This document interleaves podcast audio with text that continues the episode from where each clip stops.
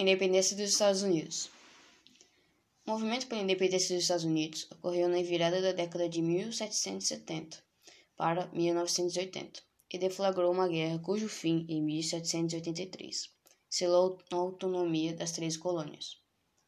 Colonização dos Estados Unidos. Para entendermos melhor o processo de independência norte-americano, é importante conhecermos um pouco sobre a colonização desse território. Os ingleses começaram a colonizar a região no século XVII. A colônia recebeu dois tipos de colonização, com diferentes, com diferenças acentuadas. Colônias do Norte. Região colonizada por protestantes europeus, principalmente ingleses, que fugiam das perseguições religiosas. Chegaram na América do Norte com o objetivo de transformar a região num próspero lugar para a habitação de suas famílias. Também chamada de Nova Inglaterra, a região sofreu uma colonização de povoamento com as seguintes características: mão de obra livre, economia baseada no comércio, pequenas propriedades e produção para o consumo do mercado interno.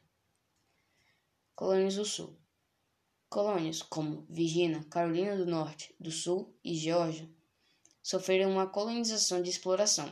Eram exploradas pela Inglaterra e tinham que seguir o pacto colonial. Eram baseadas no latifúndio mão de obra escrava, produção para exportação para a metrópole e monocultura. As três colônias. As três colônias foram formadas entre o século XVII e XVIII pelos peregrinos, ingleses e puritanos.